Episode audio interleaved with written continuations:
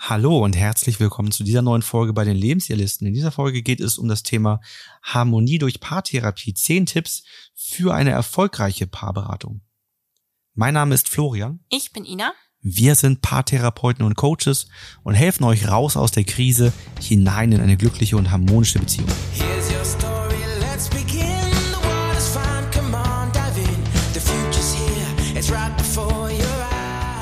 Eine Paartherapie wird aus den ganz unterschiedlichsten Gründen in Anspruch genommen. Zum Beispiel kann ein Thema sein, die Beziehung retten zu wollen, eine Begleitung während der Trennung, Klarheit schaffen. Das ist häufig so der Fall, wenn einer sagt, oder die Gefühle sind nicht mehr so ganz da. Aber auch um eine Familie zu stärken, wenn es da vermehrt Konflikte gibt. Vor einer Paartherapie hat man manchmal mit vielen Unsicherheiten und Bedenken zu kämpfen, wir selber wissen ja auch durch unsere Arbeit, wie viele Klischees es über Paartherapie und Paarberatung gibt. Und viele fragen sich dann, wie wird denn so ein Coaching verlaufen? Wie ist so eine Paartherapie aufgebaut? Bringt das eigentlich was für uns ganz individuell? Und wir wollen euch einmal zeigen, wie ihr eure Paarberatung rundum harmonisch und erfolgreich gestalten könnt. Ja, das ist, glaube ich, so die am meisten gestellte Frage vorab. Wie erfolgreich ist das denn ja. bei euch? Wie viele Paare, die zu euch kommen, ähm, gehen dann wirklich glücklich und harmonisch bei euch raus? Denn das ist, glaube ich, auch etwas, wenn man jetzt in Online-Foren, Facebook-Foren und Co. sich informiert und liest, dann wird man sehr regelmäßig finden, dass eine Paarberatung, eine Paartherapie gemacht wurde, aber nichts gebracht hat. Woran ja, liegt das? Diese Quote halt, nach der gefragt wird. Und was halt auch immer das Ding ist, glaube ich, dass man so eine Frage ja auch schwer im Freundeskreis klären kann oder analysieren kann. Oder mag. Oder mag, genau. Aber weil man halt, wie du schon sagst, nicht so gerne über so ein Thema sprechen mag, dass man vielleicht auch Probleme hat. Das heißt, man sitzt abends meistens auf der Couch mit dem Handy, mit dem Tablet und versucht irgendwie für sich ein ja, ein, eine Wirkungsweise von einer Paartherapie ausfindig zu machen, wie erfolgreich das eigentlich ist und ob diese Investition mit dem Geld sich überhaupt lohnt. Ja, und so grundsätzlich kann man sagen, dass natürlich äh, Menschen mit nicht so guten Erfahrungen dazu neigen, das häufiger zu erzählen und deswegen natürlich in diesen Foren sehr aktiv sind.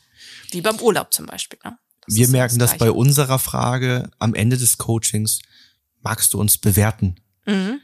Dass wir bei einer Vielzahl von Coachings doch eine sehr geringe Anzahl an öffentlichen Bewertungen haben, liegt nämlich an genau an dem Punkt, dass sehr viele ähm, das nicht öffentlich machen wollen, nicht öffentlich bewerten wollen, nicht öffentlich damit bekannt geben wollen, dass sie eine Paartherapie gemacht haben, weil das eben immer noch etwas ist, was man eher so für sich behält. Also ich habe das Gefühl, das Thema Psychotherapie zum Beispiel wird schon viel, viel offener kommuniziert. Da geht man viel offener inzwischen mit um. Mhm. Ähm, aber das Thema Paartherapie ist doch noch immer so nach außen hin ein rotes Tuch. Es gibt zwar das ein oder andere Paar, die auch mit Freunden darüber sprechen und so weiter.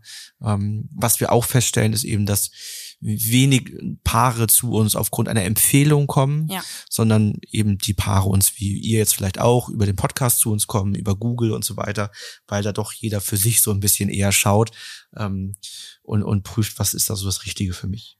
Häufig wird ja auch am Telefon dann gesagt, so etwas wie, ja, ich bin sehr misstrauisch, ich weiß noch nicht, ob das was für mich oder für meinen Partner ist. Oder mein Partner ist sehr misstrauisch. Ähm, mein Partner sagt, man kann mich nicht therapieren oder so eine Sätze. Also da sind halt einfach viele Klischees, ne? Viele haben auch manchmal Bedenken, wenn es um das Thema Körperübung geht. Also müssen wir irgendwas machen, was komisch ist, wo wir uns vielleicht unwohl fühlen. Deswegen sage ich immer gerne, wenn ich merke bei einem Kennenlerngespräch, einer oder beide sind sehr misstrauisch, dass ich ganz offen anspreche, dass wir eine rationale, lösungsorientierte Methodik haben. Dass wir eine Methodik haben, nach der wir arbeiten. Also rational nicht? Du meinst, du meinst eher logisch, eine logisch aufgebaute, ja. weil unsere Methodik ja die Emotionen ganz klar beinhaltet, aber sie ist, sie ist logisch Rational, nachvollziehbar. Genau, genau, logisch nachvollziehbar. Dass man immer mhm. weiß, wo man ist, an welchem Punkt, dass man ein Verständnis dafür hat, ähm, wie der weitere Verlauf ist, dass man einen Plan hat. Und ähm, ja, dass es auch nicht nur Reden ist und dass es, dass wir halt nicht in die Esoterik reingehen, das ist für viele auch nochmal wichtig zu wissen, und dass es bei uns zum Beispiel auch keine aktiven Körperübungen gibt, keine Vertrauensübungen in der Art. Ja, und die Frage nach dem Erfolg, die beantworten wir immer gleich und die Antwort ist wahrscheinlich nicht sehr befriedigend, denn die Antwort ist immer, es kommt drauf an. Ja. Man kann das nicht so genau sagen, denn man müsste da unterscheiden.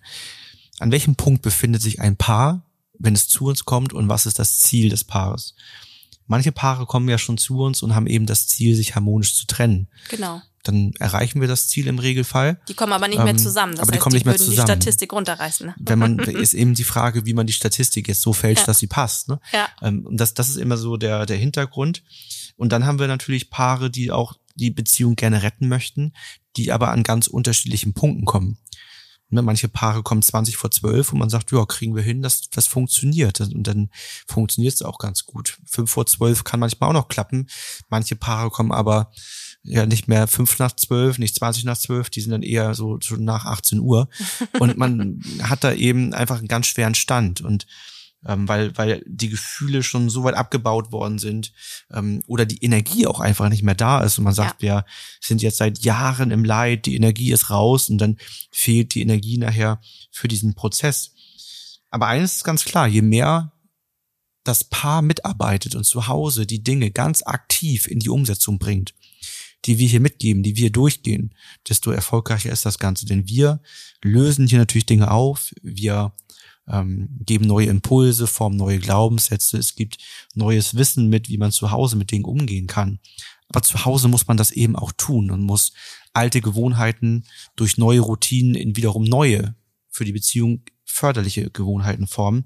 Und das könnt nur ihr selbst tun. Um aber zu schauen, wie ihr das tun könnt und wie so der Rahmen der, der Paarberatung für euch möglichst erfolgreich verläuft und ihr eure Ziele erreichen könnt, haben wir eben hier nochmal diese Folge gestaltet. Denn das Problem, was bei vielen ja existiert, durch diese Zweifel ist, dass eine Paartherapie nicht gestartet wird und Immer man weiter schiebt und schiebt wird, ja. und schiebt.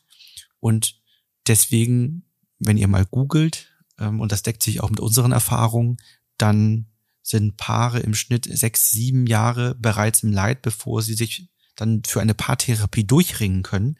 Und das macht es natürlich sehr schwer. Also man sieht daran eine starke Leidensfähigkeit vieler Menschen, aber Mhm. es ist, ist halt so, dass man auch dann sagen muss, es hat unfassbar viele Nachteile. Die Chancen werden geringer, die Kosten werden höher, es wird immer anstrengender, die Energie wird weniger und so weiter und so weiter, unabhängig davon, dass man eben schon sechs, sieben Jahre im Leid verbracht hat. Genau, man ist schon in dieser Mhm. Konfliktspirale drin.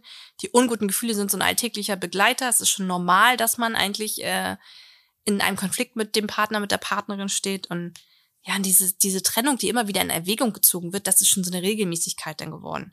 Trennung angedroht, vielleicht auch mal Trennung so bisschen ausgeführt, mal eine Woche ist da einer weggefahren, dann ist er wiedergekommen oder sie wiedergekommen. Also man nimmt ja auch irgendwann diese Androhung von der Trennung nicht mehr so wirklich ernst. Ja, und ganz häufig ist, ist eine Ursache ein Problem dafür, dass man die, die Paartherapie auch so lange aufschiebt. Der Glaubenssatz, man müsse das selbst schaffen. Man müsse das selbst können. Und es spricht ja nichts dagegen, Dinge selbst zu probieren und auch selbst ähm, sich erstmal Wissen anzueignen und zu schauen, ob es funktioniert. Wenn man äh, dann auch wirklich dran bleibt und, und das aktiv betreibt und dann einfach merkt, das funktioniert oder funktioniert eben nicht. Aber auch dann lassen es eben viele schleifen. Und wir vergleichen das immer mit Dingen, die für uns schon ganz natürlich sind, wie zum Arzt zu gehen. Also wenn ihr vorstellst, du brichst dir das Bein, dann sagst du ja auch nicht, oh, ist gebrochen, ich lese mal ein Buch und schau mal ein YouTube-Video, wie man das hier wieder richtet und operiere mich selbst und schau mal, wie das alles wieder gut wird und probier mal ein bisschen rum. Da würde jeder sagen, na ja, dass äh, die Chance dann am Ende nicht mehr richtig gut laufen zu können und vielleicht nie wieder Sport machen zu können, die ist ziemlich groß und dass man am Ende dann trotzdem beim Arzt landet, der dann irgendwie den Rest nochmal richten muss. Das heißt, in dem Umfeld ist das klar. Mit der Psyche oder auch letztendlich dann nachher in Beziehung, da glauben wir aber häufig, wir müssten das irgendwie selbst schaffen, ähm, wo man sich fragt, warum? Also warum das denn selbst schaffen müssen? Oder auch der Glaubenssatz, wenn ich mir nicht helfen kann oder wenn wir uns nicht helfen können, wie soll jemand anderes das können? Genau. Auch da gleiches Beispiel, ne? also weil derjenige das gelernt hat und sich tagtäglich mit Beziehungen, Konfliktmustern, Konfliktlösungen, ähm, Kommunikationstechniken und all diesen ganzen Dingen befasst, was eben nicht jeder macht, so wie der Arzt sich jeden Tag vielleicht dann der Chirurg mit gebrochenen Beinen auseinandersetzt und deswegen ähm, einen ziemlich guten Blick hat und eben etwas, was sehr schwierig, komplex und unmöglich erscheint, dann möglich machen kann aufgrund der Erfahrung. So ist es dann eben in der Paartherapie auch, dadurch, dass wir uns tagtäglich mit Beziehungen, Konflikten in Beziehungen und den ganzen Dingen beschäftigen und ähm, eine intensive Ausbildung durchlaufen haben, ähm, können wir eben anders damit umgehen. Und dann gibt es einen ganz großen Aspekt, der nicht zu unterschätzen ist. Wenn ich mir mein Bein selber operiere, dann bin ich befangen. Dann habe ich Angst, was falsch zu machen, hm. weil es um mein eigenes nicht Bein so geht. vorstellen. Ein bisschen ne? eklig. Kann sein, aber ne, es ja, ist so. Ist ein schöner Vergleich halt ja. immer, ne? weil man, weil es da so klar ist, dass man es eben soll man nicht ja macht. auch nicht seine Kinder oder Familienangehörige eigentlich operieren, ne? Weil man befangen ist, ne? genau. ne? Man ist emotional dabei. Ja. Und das ist auch ein ganz wichtiger Punkt für die Paartherapie und auch für den Arzt. Der Arzt ist emotional nicht befangen im besten Fall, sondern operiert einfach dieses Bein und macht sein Bestes und dadurch, dass er frei von Ängsten und Emotionen ist, die eben auch sein Denken blockieren können, macht er relativ wenig Fehler im besten Fall. Und das ist eben in der Paartherapie genau das Gleiche. Man nimmt sich einen unabhängigen Berater dazu, der eben nicht befangen ist. Wenn er befangen ist, sollte er das offen sagen und ja. aus dem Coaching aussteigen. Aber der ist nicht befangen. Das heißt, der kann ohne diese Emotionen, die, die ihr spürt in dem Moment, euch leiten und raushelfen und ist bei klarem Verstand, was eben nicht da ist, wenn man voller Wut, voller Traurigkeit ist oder so. Jetzt könnte man ja sagen, ja, aber ihr führt ja auch eine Beziehung, ihr, ihr habt ja auch vielleicht die gleichen Themen. Und dann seid ihr ja auch befangen, wenn wir mit dem gleichen Thema kommen.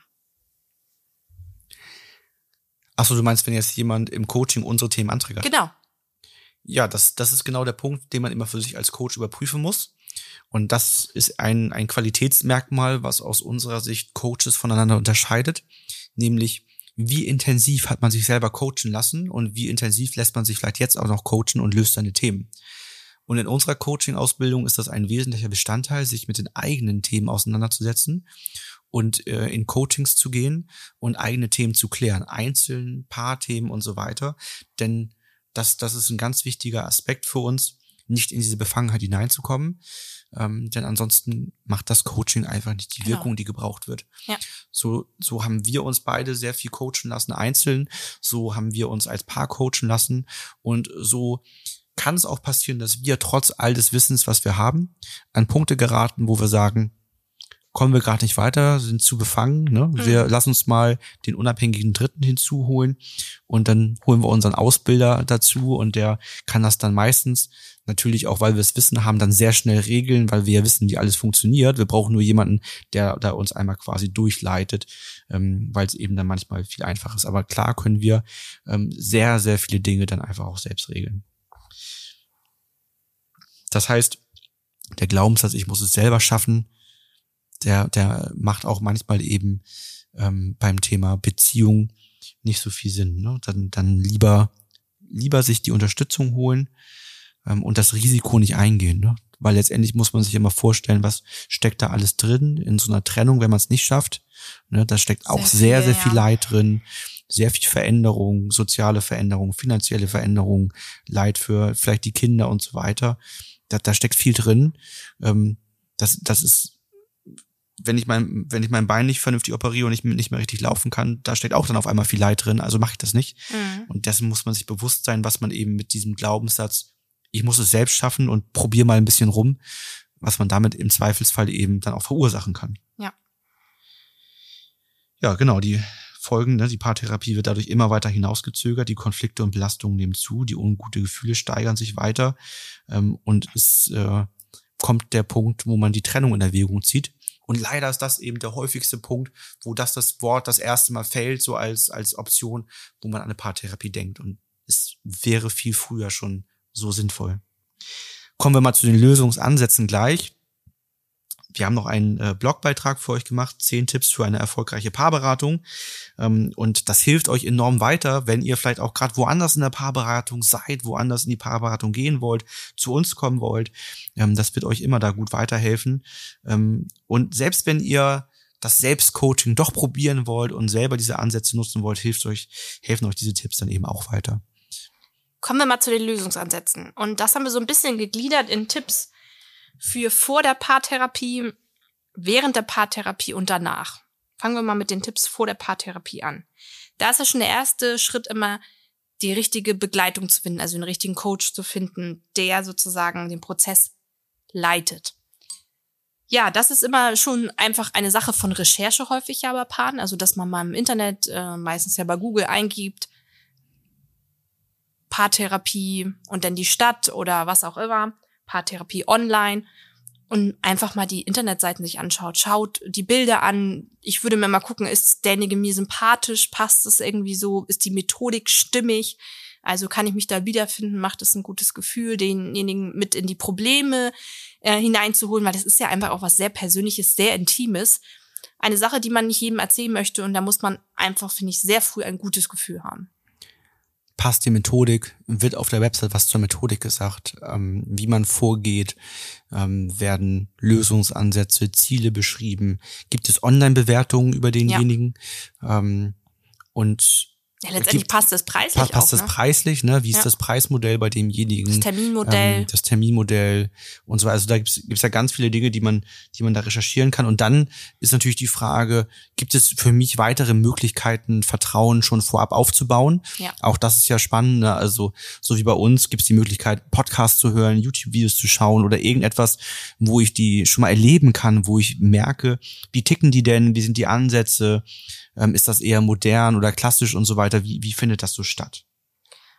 Und dann natürlich dann die nächste Entscheidung für sich zu treffen, vor Ort oder online. Also ist es, möchte ich unbedingt jemanden haben, der vor Ort arbeitet, wo ich hinfahre, wo ich zu einem Termin fahre? Oder ist das für mich auch stimmig, sozusagen die, die Reichweite zu erweitern, den Umkreis zu erweitern und zu sagen, ich suche eher nach dem äh, passenden Begleiter und nach der passenden Methodik und schaue nicht auf den Ort, sondern könnte mir vorstellen, es auch online zu machen. Und da sich einfach die Frage zu stellen, was passt in meinen Alltag, was passt in mein Leben, was für ein Typ bin ich, wie kann ich das unterbringen, was macht bei mir ein gutes Gefühl, wie kann ich mich auf die jeweiligen Prozesse einlassen.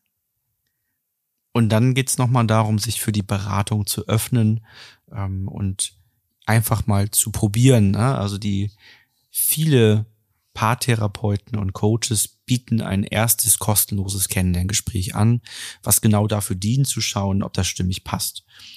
Auch ein wichtiger Aspekt, sich dafür zu öffnen, ist, frühzeitig den Partner und die Partnerin mitzunehmen auf den Prozess. Schwierig ist das, wenn einer sich alleine auf dem Weg macht. Ähm, und das ist auch der Punkt, wo wir im ersten Telefonat darauf eingehen. Und ähm, wenn jemand dann sagt, ja, ich habe meinen Partner, meiner Partnerin noch gar nichts davon erzählt, dann vereinbaren wir auch noch gar keinen Termin. Also dann geht es darum, das erstmal zu erzählen. Ähm, und, und eine gemeinsame Stimmigkeit dafür zu bekommen. Ansonsten findet ein Ausschluss statt und ähm, das macht von vornherein ungute Gefühle und wird dann eher dazu führen, dass keine Paartherapie stattfindet. Kommen wir mal weiter zu den Tipps für während der Paartherapie. Da wäre so ein erster Punkt, ungute Gefühle aussprechen, Gedanken nicht zurückhalten.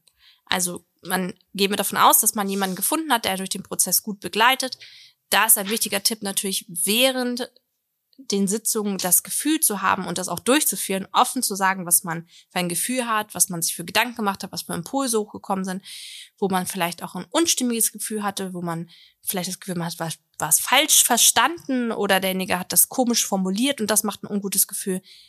Es geht hauptsächlich darum, diese Gedanken auszusprechen und damit offen umzugehen. Und da zeigt sich meiner Meinung nach auch immer die Qualität des Coaches, damit umzugehen. Sich nicht angegriffen zu fühlen, sondern da auf die ja, Befindlichkeiten, die einfach unterschiedlich sein können, einzugehen. Aber auch dann dem, dem Coach die Chance zu geben, zu schauen, was ist da jetzt wirklich das Thema. Genau. Also es kommt ja auch immer wieder vor, dass jemand sagt, ja, ich habe da, wir haben die zwei, drei Themen, die wir lösen wollen. Dann startet man und nach zwei, drei Terminen kommt dann, ach so, übrigens, da gab es doch noch was und dann mhm. wird, wird eine Bombe ähm, ja. fallen gelassen und man denkt so, Mensch, ähm, das hätten wir doch von Anfang an lieber uns angucken sollen. Also da klar gleich von Anfang an, ähm, wenn man sich entschieden hat, einzusteigen. Muss, man muss ja nicht im Kennenlernen das volle Maß vielleicht eröffnen, wenn man sagt, ich bin mir noch gar nicht sicher. Ähm, aber so, so dann, wenn man sich sicher ist, dass man mit dem Coach starten möchte, sollte man dann auch offen damit umgehen. Ja, der nächste Punkt ist Einzelcoaching. Ne? Also wir hatten das äh, in vorherigen Folgen auch schon immer mal wieder gesagt, dass, dass so Prägungen, die man mit in die Beziehung hineinbringt und sich hinderlich anfühlen, ein ganz wichtiger Aspekt sind ähm, dafür, wie Beziehungen verlaufen. Und diese Offenheit zu haben, ein Einzelcoaching zu nutzen, an diese Themen ranzugehen, ist, ist ein ganz, ganz wichtiger Aspekt, ähm, um eine erfolgreiche Paartherapie durchführen zu können. Also das, das kann sein, dass wenn jemand sich da völlig sperrt, ähm, dass dann auch einfach in der Therapie eine Grenze entsteht, wo es nicht mehr weitergeht. Der nächste Punkt, respektvoll, wertschätzen, miteinander umzugehen. Das ist eigentlich auf alle Personen kann man das beziehen im Coaching. Also, dass natürlich während des Coachings eine respektvolle und wertschätzende Art ist, miteinander umzugehen. Das ist aber, finde ich, auch die Aufgabe des Coaches, das gut anzuleiten. Aber auch natürlich untereinander. Also, dass ein Tipp während der Paartherapie ist schon, sich in ein Gefühl zu begeben, dass man in die Beziehung, wenn das das Ziel ist, natürlich zusammenzubleiben, zu investieren und da eine wertschätzende, respektvolle Art miteinander zu haben. Das heißt, den anderen natürlich während des Coaching ausreden zu lassen, die Gefühle ähm, sich gut erklären zu lassen, aufeinander einzugehen, soweit das möglich ist, aber immer noch mit Wertschätzung und Respekt. Und das ist natürlich aber auch wieder eine Aufgabe des Coaches, das Ganze zu mediieren und einzugreifen, wenn man merkt, dass das ist so nicht, äh, es werden hier neue Verletzungen genau. produziert, dann geht es natürlich schon darum, das dann passend zu leiten. Das ist natürlich auch die Besonderheit unserer Methodik, dass wir gar nicht so tief ins Leid gehen, dass so eine Stimmung entstehen könnte, dass das Gefühl ist, ähm, es könnte Richtung, ähm, wir haben jetzt den Schuldigen in dieser Sitzung jetzt gefunden. So, so läuft das bei uns nicht ab. Bei uns geht es immer um Verantwortung, die übernommen werden, die übernommen wird für die unguten Gefühle des jeweiligen Menschen. Ja, das ist auch ein wichtiger Aspekt so für die Auswahl des Coaches und der Coachin oder des Therapeuten. Ähm, im Kennenlernen oder auch früh dann eben auszusprechen und zu reflektieren, ob das wirklich stimmig bleibt, ähm, dass man aufpasst, dass, dass dann nicht die Meinung des Coaches reinkommt, dass dann nicht die Themen des Coaches reinkommen und so weiter. Also das, das bekommt man ja auch manchmal so geschildert, dass, dass dann eher über das Leid der eigenen Ehe gesprochen wird, dass die eigene Meinung reingegeben wird, dass offensiv gesagt wird, trennt euch. Also da ja. gibt's ja die verrücktesten Geschichten, wo man da eben aufpassen muss, dass der Coach wirklich so der Mediator von außen ist, der das Ganze anleitet, der die Lösungsprozesse anleitet und so weiter, aber eben nicht mit seinen eigenen Themen da reingerät. Und dann schaut man natürlich, dass man regelmäßige Termine setzt, die für ähm, euch beide stimmig sind. Ähm, bei uns sind das zum Beispiel üblicherweise zwei Wochen. Meistens sind es zwei bis so, drei Wochen. Dass man eben zwischendurch auch ein bisschen Zeit hat, ähm, die Dinge anzuwenden, sacken zu lassen, zu reflektieren. Ähm, und dann gehen die Termine bei uns ja zwei Stunden. Das, das hat sich für uns als sehr gute Zeit herausgestellt. Ähm, ja, dann haben wir noch Tipps für nach äh, der Paartherapie. Was, was, was könnte man da tun, damit mit die Beziehung oder auch letztendlich dann vielleicht, wenn man Elternpaar bleibt, also sich für die Trennung entschieden hat, aber noch für seine Kinder da ist, was, was könnte man da durchführen? Grundsätzlich nimmt man ja zum Glück die Methodik äh, mit aus dem Coaching. Also man darf alles, was man gelernt hat, auch anwenden. Und darum geht es eigentlich. Es geht ja auch darum, dass man nicht eine dauerhafte, sehr regelmäßige Abhängigkeit zum Coach entwickelt, sondern dass man ähm, die Methodik aus dem Coaching anwendet, wenn es halt dann zu Themen wie Streit, Konflikte geht. Ähm, das kann ja während der Paarbeziehung sein, das kann mit den Kindern sein, das kann im Freundeskreis sein, das kann bei der Arbeit sein. Also die Methodik, die ihr erlernt, ist vielseitig einsetzbar. Und das ist natürlich auch das, was wir gerne möchten. Wir möchten gerne, dass ihr nachhaltig euch selber nachher helfen könnt. Und natürlich gerne immer noch unsere Hilfe, wenn es gewünscht ist, in Anspruch nimmt. Manche Paare machen das bei mir auch, dass sie sagen, wir sehen uns ein, zwei Mal im Jahr, so ein Backup, mal zu gucken nochmal, wie man Drittes dazu zu holen. Ist es wirklich gerade noch gut? Wie ist so der Verlauf? Das mal im geschützten Rahmen zu reflektieren, gerade wenn man längere Zeit in einer Krise war. Aber es geht natürlich darum, auch nach der Paartherapie selbstständig ähm, für das eigene Glück sorgen zu können. Und Möglichkeiten, Material steht ja genug zur Verfügung. Unsere Coaching-Karten, auf denen so unsere, unser Methodikwissen auf, auf vier Seiten zusammengefasst ist. Die wichtigsten Dinge ähm, geben wir mit dann hat man natürlich jederzeit die Möglichkeit, sich im Podcast weiter zu informieren und so weiter ähm, oder in anderen Medien, die wir bereitstellen, um dann eben dran zu bleiben und immer wieder neue Impulse auch zu bekommen. Ja, der nächste Punkt ist Routinen entwickeln, die euch als Paar stärken, beziehungsweise auch die euch so als Einzelperson gut tun. Das ist natürlich ein wichtiger Aspekt. Wir haben es äh, eingangs schon mal gesagt, dass wir auf der einen Seite natürlich die Ursachen lösen können, dass wir äh, die Gefühle, die entstanden sind, gemeinsam lösen können.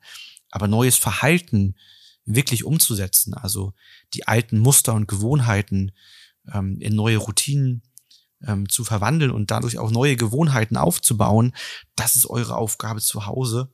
Wir können natürlich die Routinen mit euch durchaus entwickeln und überlegen, wie es durchgeführt wird, aber das müsst ihr dann natürlich nach und nach selber tun und auch eben nach der Paartherapie immer wieder überprüfen, ist das gerade stimmig oder unstimmig und wenn es unstimmig ist, sich fragen, was können wir tun, lernen, verändern, damit es für beide stimmig wird und das auch immer wieder durchführen.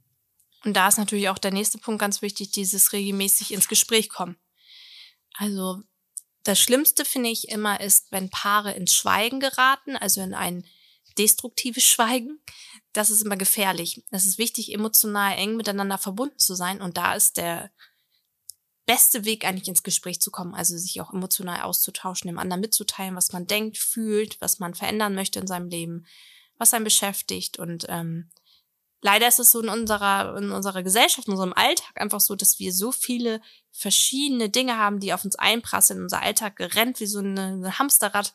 Und da ist es noch wichtiger, sich ganz bewusst auch die Zeiten zu nehmen, um bewusst ein Gespräch zu führen in Ruhe und dem anderen mal wirklich zuzuhören. Kein Tür- und Angelgespräch, sondern sich abends mal in Ruhe hinzusetzen, im besten Fall ohne Unterbrechung der Kinder und mal in einer Atmosphäre zu sprechen, die angenehm ist, die nicht nur dann entsteht, wenn der eine sagt, wir müssen mal reden und es ist etwas Negatives. Das ist ja meistens erst dann der Fall, wenn man zum Gespräch kommt bei vielen Paaren, sondern wir reden einfach mal. Ne? Das kann über alles Mögliche sein. Das kann über sich selbst sein, über das Paar sein sein, über die Familie sein, über Dinge, die man in den Medien gehört hat. Das kann über politische Dinge sein. Es geht um den Austausch. Und je besser man im Austausch ist, desto leichter fällt dann das natürlich auch grundsätzliche Dinge im Austausch zu haben, wie organisatorische Dinge, Absprachen, weil man es auch gewöhnt ist, im Austausch zu sein. Dann ist man auch nicht genervt, wenn der eine dann ähm, nochmal was nachfragt, wie man das organisatorisch klären will, weil man das gewöhnt ist, dass man einen regen Austausch hat. Und das ist, denke ich, auch eine Grundlage, um als Paar eng miteinander verbunden zu sein, so dass jeder sich gesehen und geliebt fühlt. Das klingt wie das ein sehr sich, gutes Abschlusswort. Ich habe auch gedacht, das ist so das Wort zum Wochenende. Aber heute ist Dienstag. Das Wort zum Wochenanfang. Nimmt es mit, wie ihr wollt, je nachdem, wann ihr diese Folge hört. Ähm, Wochenanfang, Wochenende, am Wochenende. Wir haben uns sehr gefreut, dass ihr zugehört habt und hören uns dann in der nächsten Folge wieder. Bis zum nächsten Mal. Bis dann.